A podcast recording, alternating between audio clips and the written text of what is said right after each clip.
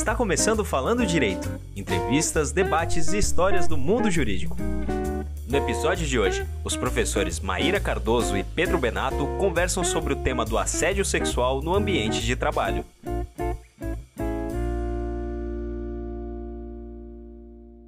Olá, quem fala aqui é o professor Pedro Benato, espero que todos estejam bem. Estou aqui, sou professor da graduação DPD, já tive um bate-papo com vocês. E hoje estou aqui para falar no episódio Falando Direito com a minha grande, querida, maravilhosa, minha amiga, professora Maíra Cardoso. E aí, Má? Oiê, Pedro, tudo bom? Bom, é, não sei a que momento vocês estão ouvindo isso, mas de qualquer forma, bom dia, boa tarde, boa noite a todas e todos. É um grande prazer estar aqui com uma pessoa que eu adoro e admiro muito, que é o professor Pedro, para falar para vocês nesse quadro tão legal e tão bacana sobre assédio no ambiente de trabalho. Sabe, Maia, eu tava. Eu até contar para o pessoal aí que quando perguntaram, ah, vocês querem fazer um bate-papo juntos? É, eu já vou passar até a bola para você, porque você que é a expert. Para quem não sabe, a professora Maíra, ela é um monstro aí do direito penal, ela manja muito, até recomendo que a sigam nas redes sociais, porque ela fala muito sobre o tema e foi bem naquela época, né, mas quando a gente combinou, salvo o melhor juiz, você deu uma entrevista que eu até te comentei que é, eu achei muito interessante, é, porque todo mundo, o assédio sexual no ambiente de trabalho é algo que primeiro envolve direito do trabalho e direito penal, que é matéria é, minha e sua, e outra situação é que realmente é algo corriqueiro né, no ambiente de trabalho. Obviamente, quem sofre mais isso é a mulher, nós sabemos disso, mas é algo que deve ser bem debatido aí, né? Porque é, é tão difícil a gente estar em, dois, né, em 2022 aí, 2023, e falar que as pessoas ainda sofrem assédio sexual no ambiente de trabalho. Pois é, P, é, é, um tema, né, que, como você falou, não só é, trata do direito penal, né, mas também envolve o direito do trabalho, por isso que eu estou achando muito bacana a gente estar tá aqui hoje conversando sobre isso, né? É, porque a esfera penal é só uma das esferas para apuração desse crime, né? Que é um crime muito sério, e a maior parte das vítimas são mulheres, né? E a gente observa que isso ocorre por conta de uma lógica patriarcal, na qual é, a mulher ela é concebida é, que a, a, permanência dela no ambiente doméstico desde cedo. E a partir do momento que ela passa a ocupar espaços de poder, é como se ela estivesse desafiando um status quo, desafiando uma ordem opressora, e aí ela sofre diversos tipos de sanção e o assédio sexual é um deles. Mas como você muito bem pontuou, apesar da grande maioria das a grande maior parte das vítimas e nesses casos serem mulheres, elas não são as únicas, né? Esse, esse crime não é um crime baseado no gênero nem no sexo, né? O sujeito passivo pode ser qualquer pessoa. É verdade, Mar. É, você sabe que quando eu trabalhei aí no departamento jurídico de grande empresa, é, a gente acabou aí efetivando algumas demissões por justa causa em razão dos assédios que a gente acabou descobrindo com o tempo, né? Mas e aí eu vou até te fazer uma pergunta muito no aspecto penal, porque eu sei que no direito do trabalho eu consigo, como empresa, dar a justa causa ou como assediado é, ajuizar uma rescisão indireta do contrato de trabalho. Mas é, uma coisa que sempre me perguntam, e aí eu passo a bola para ti, como é que eu vou identificar a conduta desse assediante? Porque, assim, como é que eu posso é, entender ou saber se estou sofrendo assédio? Como eu vou entender isso, mano? Olha, ótimo ponto, P. E é um ponto que eu percebo é, que é uma grande dificuldade para a maior parte é, dos casos quando a gente trata de violência de gênero, né? Porque é, a, a, violência de gênero ela está tão enraizada na nossa sociedade que muitas vezes, quando, é, quando ela vem em formato de assédio no ambiente de trabalho, é algo que você muitas vezes leva como uma brincadeirinha, ou que as outras pessoas encaram como se não fosse algo sério. Então, é, eu acredito que perceber de fato onde está esse, como né, notar esse assédio vai muito também de uma conscientização da própria empresa para os seus funcionários, né? Porque é, isso eu já tenho percebido, né? É, eu dou muita palestra em empresa também, né? E eu percebo que as empresas de caráter internacional elas investem mais nisso, né? Nessa questão de treinamento para as pessoas identificarem essas condutas. Quais são essas condutas? Eu vou só citar a título de exemplo mas é, uma, inclusive, que chegou a mim é, por, uma, por, uma, por uma colega de trabalho que estava tratando desse caso, em que é, o chefe falou para ela ir trabalhar sem calcinha. É, obviamente que está muito claro né, nessa conduta que se trata de assédio, mas às vezes é algo mais implícito, onde o chefe chama de gostosa, de bonitinha, princesa, tudo isso trata-se de conduta de assédio sexual, mas é importante a gente entender que geralmente a gente coloca tudo o mesmo nome, né? Tudo a gente fala que é assédio, mas para ser assédio tem que ter necessariamente uma relação de hierarquia, tem que ser do chefe para o subordinado. Caso não tenha esse caráter é, de hierarquia, é, é, outra conduta que a gente chama no direito penal de importunação sexual, mas ambas são criminalizadas.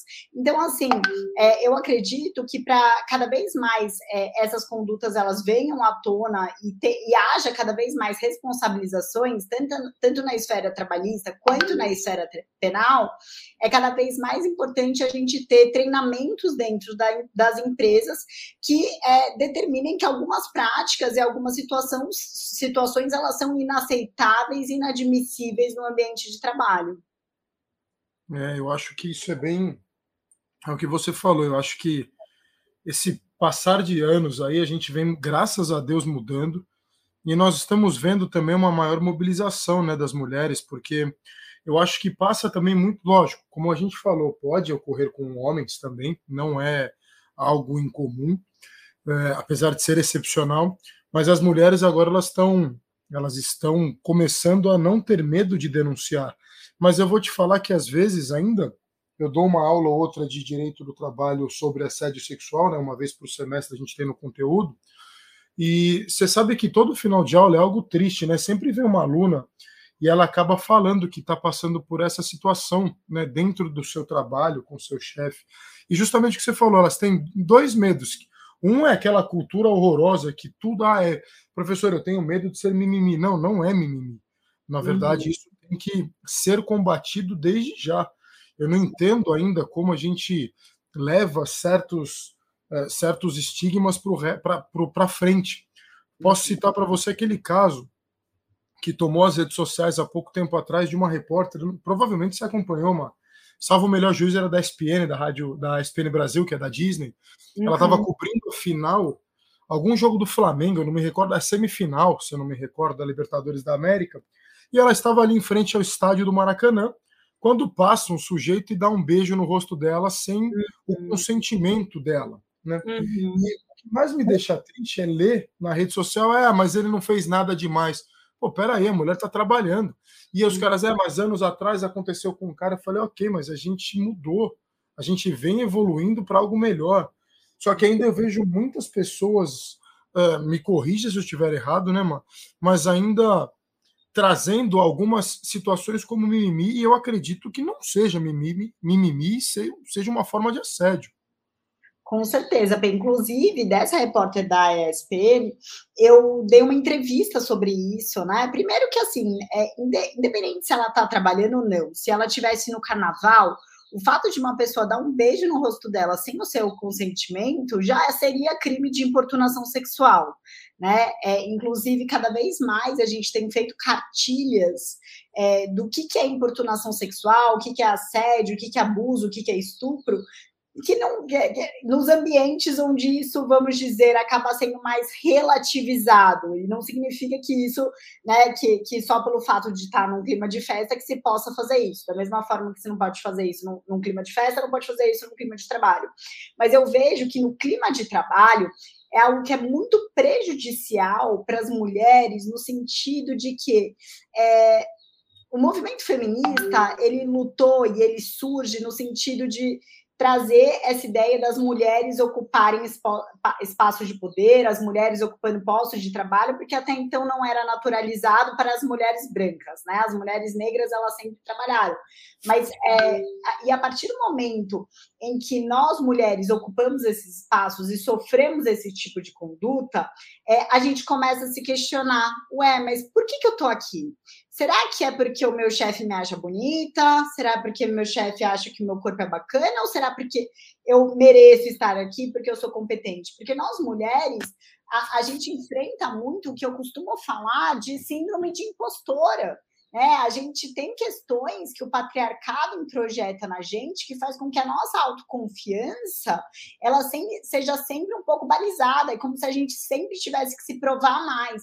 E aí, quando tem episódios como esse, isso afeta muito a autoestima e a autoconfiança da mulher, no sentido do tipo, tá vendo? Não é, você não é competente, você está aqui por outro motivo, porque é como se fosse um lembrete da sociedade patriarcal de que os nossos corpos eles só são objetos, né? Eles são objetificados e isso é algo muito grave, né? É, é, é assim, eu adorei que você trouxe essa situação, porque essa situação fala muito sobre isso. É, não, eu, eu, vejo, eu tenho, acho que faço das suas palavras as minhas, e você com muito mais propriedade, né, Mar? Primeiro por por lecionar de forma brilhante na matéria de direito penal e por você também. É, eu acompanho, não penso que eu não te acompanho nas redes, não, e vejo o seu engajamento aí é, nessas questões das, no, no direito da mulher, é, na questão das igualdades, porque eu sempre brinco com os alunos, né, que a Constituição é muito bonita em falar que nós somos iguais perante a lei, mas é, a gente vê que a mulher ela batalha de forma exaustiva para ter a real igualdade. E eu sendo muito honesto a você, eu só vejo essa igualdade hoje em concurso público. E porque falam aí que o TJ, os tribunais, eles acabaram de. Você não sabe quem é a pessoa, se é homem ou mulher, é, sabe pelo número. E isso fez com que aumentasse muito o número de mulheres entrando nos tribunais, o que é ótimo, né? E eu vejo muito, eu vejo com muita é, restrição essa atitude, como você fala, do, do, da sociedade, do patriarcal, né? Porque as mulheres, elas são criadas, aí, obviamente, a gente fala, até poucos anos atrás, a mulher sequer votava, que é um absurdo por uhum. si. E eu sempre cito, né, Ma, é, a, minha, a minha avó, né, que me deixou tempo, mas ela, em 1970, uh, ela era mãe de era mãe de duas meninas e ela chutou meu meu avô por ser um sujeito bem esquisito e naquela época ela enfrentou muita questão de assédio, primeiro porque ela já era mal vista por ser mulher e não ter nenhum companheiro. Olha uhum. o que, sei lá, 40, 50 anos atrás. E eu vejo nas mulheres, aí você pode me corrigir também, elas vêm ocupando lugares de destaque, mas você vê que todas parece que batalharam assim de uma forma muito exaustiva para estar lá e provavelmente passaram por situações muito, muito complexas. É o que você falou, às vezes essas brincadeirinhas. Eu conheci um sujeito, a gente deu justa causa, até falando é, de caso prático, um rapaz ele chegava para as mulheres e falava da seguinte forma, mano, pô, e aí, vamos sair para tomar alguma coisa? E a mulher falava, pô, o quê? Aí ele respondia, pô, um banho. São Nossa. coisas que, você fala, cara, ignorante completo. Uhum. Mas eu vou além, eu vou te fazer outra pergunta. Eu sei que ela está no Código Penal, mas você não acha que para o assediador a pena é muito branda? Porque me parece que você consegue dar, paga aí alguma coisa, não tem nada muito muito firme aqui, então o cara meio que faz e fica por isso mesmo. Posso estar errado. O que você acha? Olha, P, é, na minha opinião, eu, eu tenho meio que receio é, de trazer essa ideia de punitivismo no direito penal, seja para as pautas, que são as pautas que é, eu defendo, sabe? É, para questões de violência doméstica, questões de feminicídio e etc. Por que, que eu falo isso? Porque o punitivismo, a, a gente recrudescer as leis, não é a saída, né? É, eu sempre dou o exemplo: a gente tem a Lei Maria da Penha. A Lei Maria da Penha é uma das leis mais eficientes que existem, né, é, de proteção contra a mulher em casos de violência doméstica. É, e ela não é eficiente para proteger as mulheres. Por quê? Porque a busca só de penalizar, penalizar, penalizar e criar me mecanismos legais, ela não é suficiente se ela não vier acompanhada de uma lógica educacional né? Porque senão as coisas elas não vão mudar. O que vai mudar é o seguinte: que a pena de assédio, por exemplo, vai aumentar, mas as pessoas que vão ser presas por assédio vão ser pessoas é, de classes baixas, né? Geralmente negras, que vêm de tal e tal lugar. Por quê? Porque a nossa justiça criminal ela é seletiva. Então, é, eu não acredito que o recrudescimento penal tanto para os crimes ali que a pauta feminista ela defende, é uma boa, mesmo porque o próprio sistema de justiça criminal é um sistema que colabora para a continuidade da prática opressiva contra as mulheres, né? É, eu acredito que, o, que, que nenhuma lei, nada é possível de ser implementada sem, uma, sem políticas públicas e sem educação. E por isso que eu acho que, assim, é, nesse caso do assédio, é importante sim a gente multar as empresas com penas altíssimas, para que as próprias empresas forneçam tratamentos e é, treinamentos, perdão, institucionalizem políticas para que não haja esse tipo de prática, né? É, e, e, aí políticas educacionais. E aí aproveitando, né, e já falando aqui o quanto eu te admiro em termos é, da, da, tua, da tua prática aí, é, trabalhista, e como um grande professor, que eu só, só vejo elogios, aliás, eu eu tenho um aborrecimento, sabe, Pê, de não ter tido você como professor de direito do trabalho, porque eu não entendo, eu não sei nada de direito do trabalho, e eu tenho certeza que com você eu aprenderia e gostaria. Então, queria aproveitar para já ter uma aula aqui contigo, porque as implicações penais a gente sabe, essas práticas são crimes. Agora, na, em termos de implicações é, trabalhistas, né? Como é que funciona? Me conta um pouquinho isso. Uma, primeiro que eu faço das suas palavras a minha. Você vê que você vai aprendendo. Né? Eu já escutando você falar, eu a gente faz uma reflexão e concordo realmente com tudo, porque sobretudo quando você fala que a nossa justiça é seletiva, não há dúvida que nós temos uma seletividade cruel no nosso ordenamento jurídico, nos nossos tribunais. Então, realmente parando para pensar de forma mais, foi por isso que eu falo, direito é gostoso que você 2 mais 2 é depende, né? Não são quatro de forma Com efusiva. Certeza. Essa e... troca é muito gostosa, né? Não, é maravilhoso, porque você tem toda a razão, não adianta, né? Porque quem deve pagar vai acabar não pagando, vai sobrar para outra parte é, mais fraca. Então, eu acho que treinamento é muito é muito eficaz e é o que você falou, a gente tem que mudar isso desde o início. As políticas públicas elas devem funcionar. E no direito do trabalho, mano, é, você tem dois lados né, que você tem que vislumbrar. Na verdade, você parte por três lados. Porque se o próprio dono for o assediador, que também isso acontece, é, obviamente a pessoa vai, vai denunciar para quem? Para o dono. É ele que está cometendo a prática. O mais indicado é que a parte, é, a vítima, ela entre no site do Ministério Público do Trabalho, que faz um trabalho fantástico, e, é, e faça uma denúncia, que inclusive pode ser anônima. Obviamente, no caso de assédio sexual, ainda que seja anônimo, o cara vai saber, a não ser que ele seja aquele psicopata assediador em massa, né? Mas se chega para ele aí, é, ele já vai saber que quem fez a denúncia, mas o MPT é um órgão muito, muito sério aí. Né? Agora, se você está numa empresa e você é, recebe esse tipo de denúncia, o jurídico imediatamente, obviamente, respeitando o contraditório e ampla defesa, se não houver provas, é, ele abre um processo de sindicância, né? E você pode optar, e eu acho, e eu recomendo sempre isso, pela justa causa, primeiro do assediador, porque é uma falta grave prevista na CLT, né, no 482.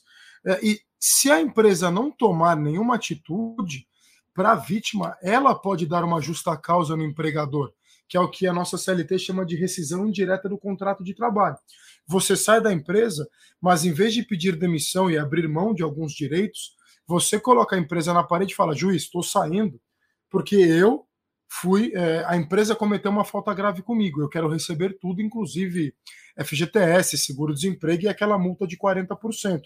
É, são os caminhos que eu sempre oriento. Mas é que eu, e eu sempre falo isso, mas eu acho muito complicado a empresa é, acabaram não fazendo nada. Ela tem mesmo que investir nesses treinamentos, até por causa da responsabilidade, né? É, no direito do trabalho, a responsabilidade sempre será objetivo. Então, é, salvo os casos de excludente de responsabilidade, óbvio, mas no caso de assédio sexual é uma coisa bem clara. Ah, eu não queria contratar o assediador. Tudo bem, mas você promoveu o treinamento, justamente o que você falou. É, você tem fiscalizado os setores? Porque não é possível que isso é, tenha passado batido pela empresa. Então, provavelmente, isso tem que ser é, apurado, investigado, porque a gente vê muito isso também, Mar, e aí vou também passar a bola para você entender o que você acha, em escritórios de advocacia e geralmente aquelas bancas gigantescas, extremamente respeitadas. É, não é incomum você procurar bater aí uma pesquisa na internet, casos de assédio sexual entre estagiária é, e um suposto advogado. E, obviamente, não vou nem falar que são sócios, os sócios sequer às vezes estão sabendo, mas ele tem que lembrar que ele tem que fazer a fiscalização a responsabilidade é objetiva. Eu queria saber, você já pegou algum caso, já ouviu alguma estagiária, até mesmo estagiário, é, reclamar de algum, alguma situação desconfortável? Olha, P, é o que mais a gente ouve hoje, né? É, o que, que ocorre? O ambiente do direito é um ambiente onde predomina, né? Homens brancos de classe média alta, e é um ambiente onde é que se reproduz muito as lógicas opressoras. E não é à toa que o patriarcado ele impera demais, né? E, e tem um detalhe específico nos escritórios é, de advocacia, a maioria ainda tem essa estrutura familiar, né? Então vira ca quase, né, a casa do senhor de engenho, né? Então eu, eu, eu acredito que o ambiente do direito é um ambiente muito propício para esse tipo de assédio. E aí não é à toa que a gente tem vários movimentos, né? Inclusive o movimento Me Too, né? É, encabeçado pela minha querida amiga a, a Ganzaroli, é, para denunciar, né? Esses tipos de práticas, o que é muito importante, né? É muito importante é, a gente visibilizar isso, porque cada vez mais o que, que está se percebendo? Que é, não só né, a empresa ela pode ter implicações jurídicas, mas também tem grandes implicações pro, pra, em termos de imagem, né? É, nenhum advogado quer ser associado como um cara que assedia é, moralmente e sexualmente as pessoas, da mesma forma nenhuma empresa.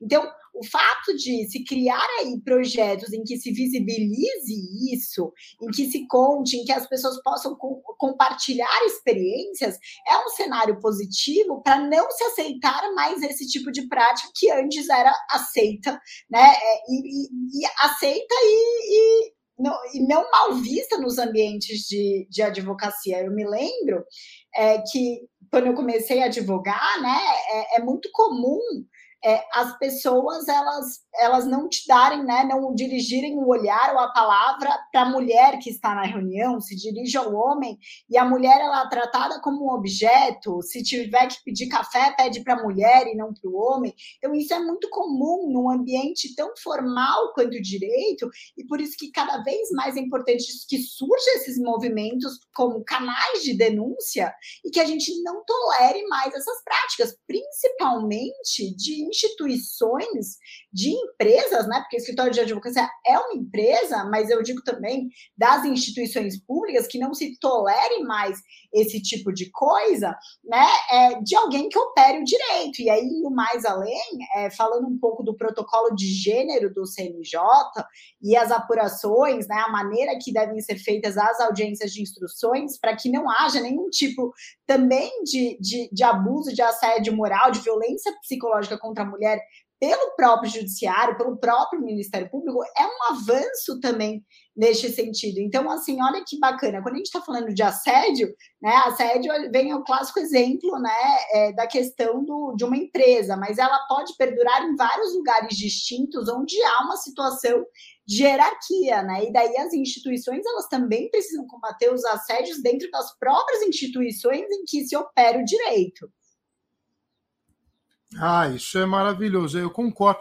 Aliás, esse, esse programa, esse canal que você fala do Mitchell, ele ficou bem famoso aí, devido a um caso, né? Que não cabe nós aqui a comentar, mas é, ela, esse pessoal está atuando de forma incisiva e de forma muito competente. Né? Eu acho que as mulheres devem, não só as mulheres, quem sofre assédio deve se unir em prol de, é, de justiça, porque talvez agora com esses movimentos crescendo, também passe é, e eduque um pouco, ainda que seja pela aquela questão do, do receio, as pessoas a não cometerem né, esse tipo de ato. Porque me parece que também tem outros canais muito parecidos, né, Mar? E eles são acolhedores, porque o, o, o grande problema que eu vejo também é a vítima ela acaba denunciando, nada acontece, ela começa a se sentir, ela acaba ficando mal, né? Porque no direito do trabalho eu sempre eu acabo falando que a conduta do assediante também, além de ser esse tipo de uh, esse tipo de brincadeira idiota, que não posso nem falar que isso é brincadeira, esse tipo de comportamento bem esquisito do assediador, ele também ele passa por outras situações, né, como fazer promessa de promoção ou até mesmo ameaça. Pô, você precisa do seu emprego, não precisa? Então é melhor ceder. Ou seja, eu acho que isso as empresas devem investir muito em treinamento porque como você falou, eu acho que a imagem hoje é algo que tem que ser trabalhado e muitas pessoas, até mesmo contratantes, eles acabam olhando é, a forma que a empresa conduz algumas situações para contratar. Mas eu acho que é um tema aí que, obviamente, se a gente for parar para falar, nós vamos ficar até amanhã, mas deu para dar uma bela, você já me deu uma bela aula, inclusive mudou aí meu pensamento quanto à punibilidade. Porque eu sempre defendo isso, não adianta só punir.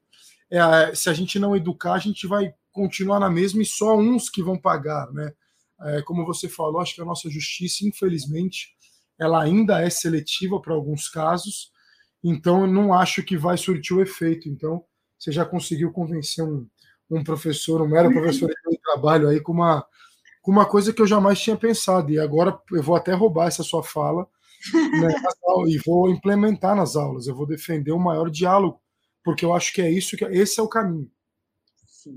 Poxa, que bacana, sabe? É, conversar com você hoje me, me, deu uma vontade, né, da gente fazer um evento maior, talvez para explicar. E eu não sabia, né, dessa questão da, de você procurar o Ministério Público do Trabalho, como viabilizar. Eu acho tão importante aprender isso e tão importante a gente unir as áreas, né? Então eu acho que aí fica aí com uma proposta aí, com um convite para ti também, para a gente pensar em fazer algo é, juntos para é, visibilizar mais isso, trazendo essa intersecção de áreas, porque o pouquinho que eu tive aqui hoje eu aprendi demais com você. É, é realmente um tema que a gente ficaria falando até, até amanhã de manhã, né? E é sempre um, um prazer estar com o professor Pedro. É, mas eu acredito que os contornos básicos sobre o assunto a gente deu, mas queria também me colocar à disposição, né? É, a todas e a todos, para quem quiser, para quem tiver alguma dúvida sobre aquilo que foi mencionado na parte de direito criminal, não me, não me arrisco na parte trabalhista, estou totalmente à disposição aí para a gente conversar sobre o tema ali fora, fora da sala de aula, dentro da sala de aula e em eventos. Então, queria agradecer muito, P, é, por estar aqui, aqui hoje contigo, agradecer muito a EPD por essa organização desse evento, desse podcast maravilhoso. Poxa, que, que, que iniciativa bacana. Ah, eu faço das suas palavras das minhas. Claro que é, no direito penal procure a professora Maíra, direito do trabalho podem, podem me procurar e vamos ver mas semestre que vem aí, é, nos próximos semestres a gente consiga fazer um evento aí para o pessoal acompanhar, porque a gente vai demonstrando aí é, e, te, e, lógico, a gente escutando também os alunos, os, as pessoas que querem comparecer, a gente acaba aprendendo com eles também. Então fica o convite aí para você. Vamos ver se a gente amplia esse tipo de conversa, porque vale muito a pena. E te agradecer, nem preciso te falar. Bom, bateu, né? Você, eu virei seu fã desde o dia que a conheci, então é, é uma honra e um prazer estar com você e sempre aprendendo. A gente está junto e estaremos sempre juntos. Agradecer o pessoal aqui também da, da EPD, né? Nosso grande amigo Francisco, que sempre nos, é, nos aguenta aí, porque essa parte de tecnologia não é comigo, eu sou um cara totalmente. É, totalmente perdido em relação a isso, mas deixar um grande abraço aí para todos da EPD, para a nossa diretora, professora Juliana, os coordenadores, professora Fernanda e professor César, e minha grande parceira, professora Maíra. Um beijo e estamos juntos. Um beijo e sempre juntos. Obrigado por ouvir o Falando Direito, entrevistas, debates e histórias do mundo jurídico. Até o próximo episódio.